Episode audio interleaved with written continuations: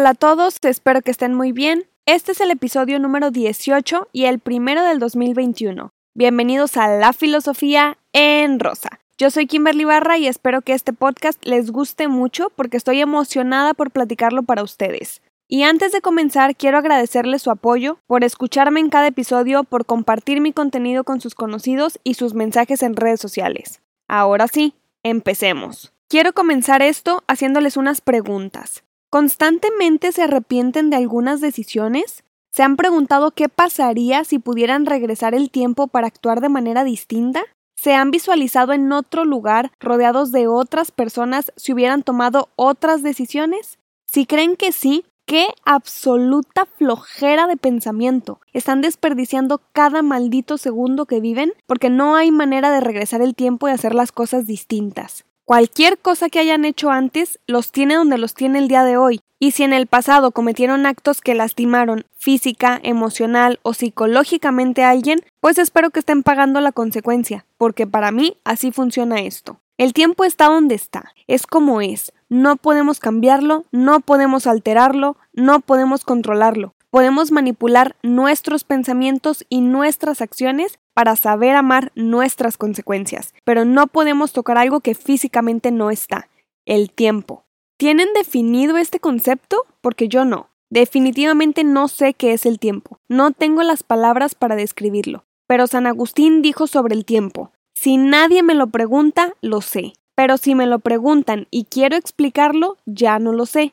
Agustín de Hipona, y evidentemente es el filósofo del que quiero hablar hoy, fue un hombre que nació en Tagaste, parte de Argelia, en África, en el año 354 y murió en Hipona en el año 430. Es conocido como doctor de la Iglesia Católica y por eso se le dice San.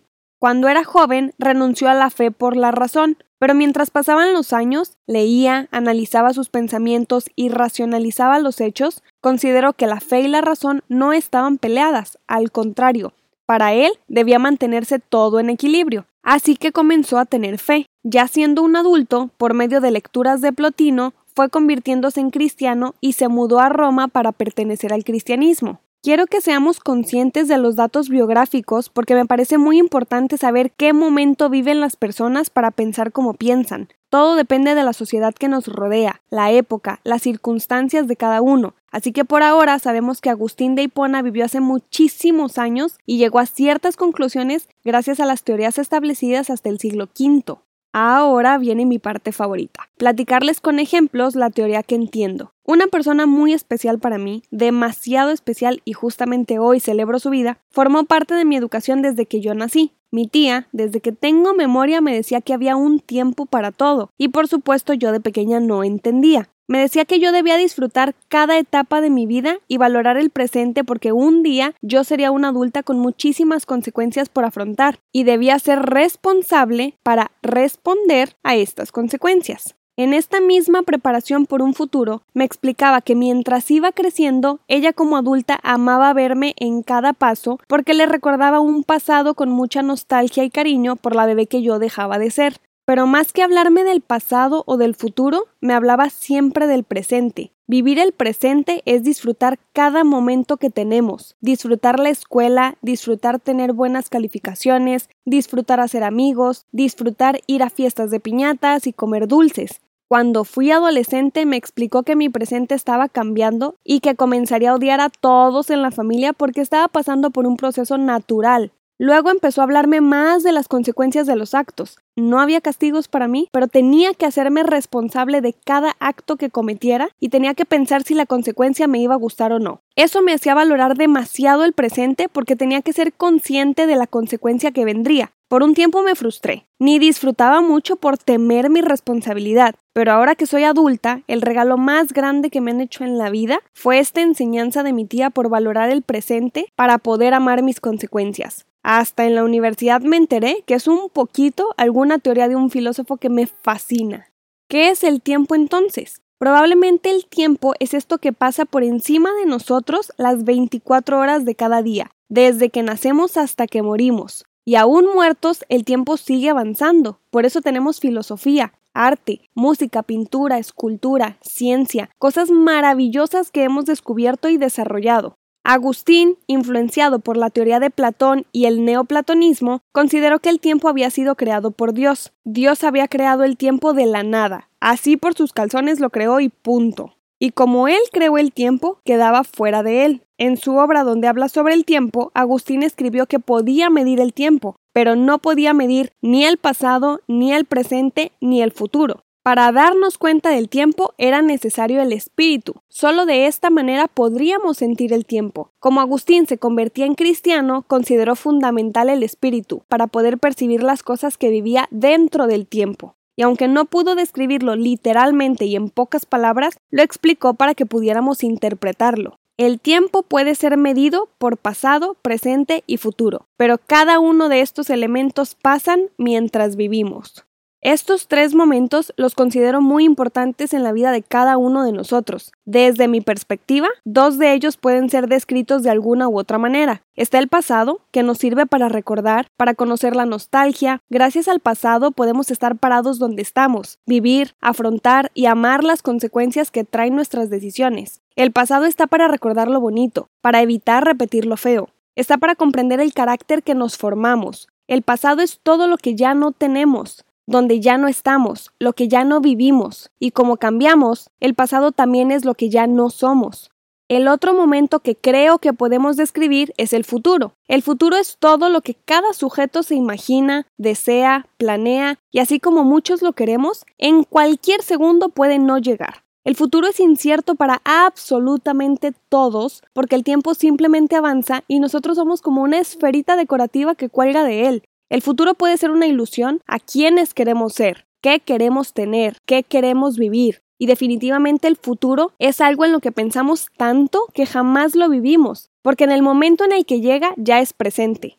Así que muchas veces nos olvidamos del otro momento, el momento más importante para mí y del que pocas veces nos damos cuenta, el momento que difícilmente podemos describir, el presente. El presente no es pasado, no es futuro, el presente para mí es la respiración que voy teniendo cada segundo, la esencia de mí que está en este momento, la conciencia que percibo antes de que sea pasado, y la manera más fácil en la que puedo describir el presente es así.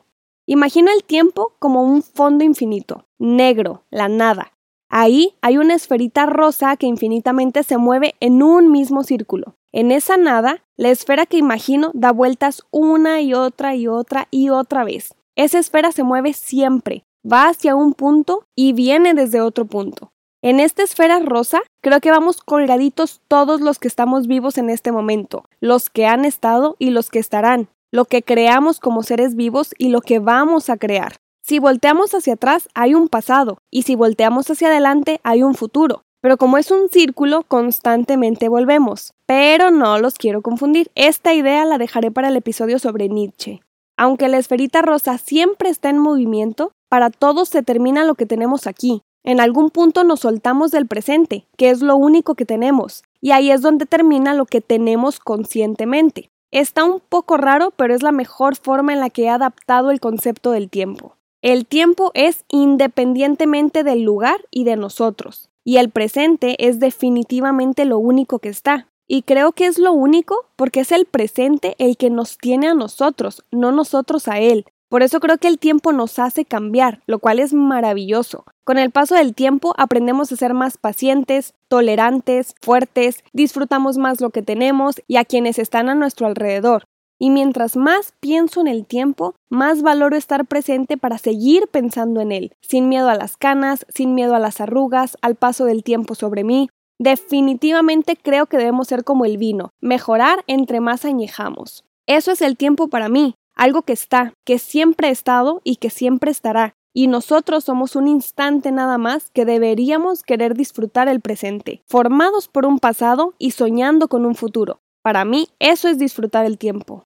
Lamentablemente vivimos en una sociedad que nosotros hemos reproducido y desarrollado en temerle al tiempo. Vivimos en una sociedad donde entre más envejecemos, menos servimos. Nos damos un reloj biológico y nos hacemos creer que tenemos que cumplir ciertas cosas a cierta edad, que tenemos que ir a la universidad a los 18 años, que tenemos que casarnos a cierta edad, tener hijos a cierta edad.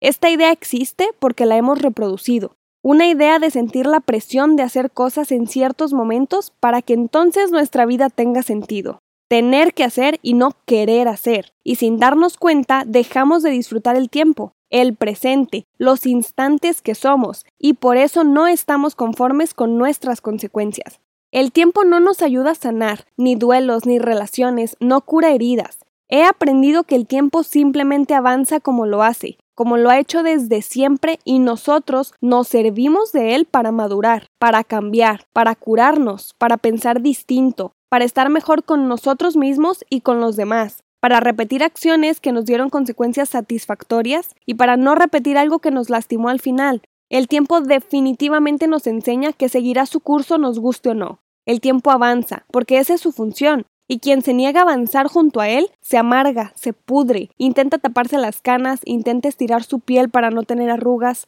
El tiempo pasa por encima de nosotros y seguirá avanzando cuando ya no estemos, aunque crean que el botox y los ácidos solucionan este pedo.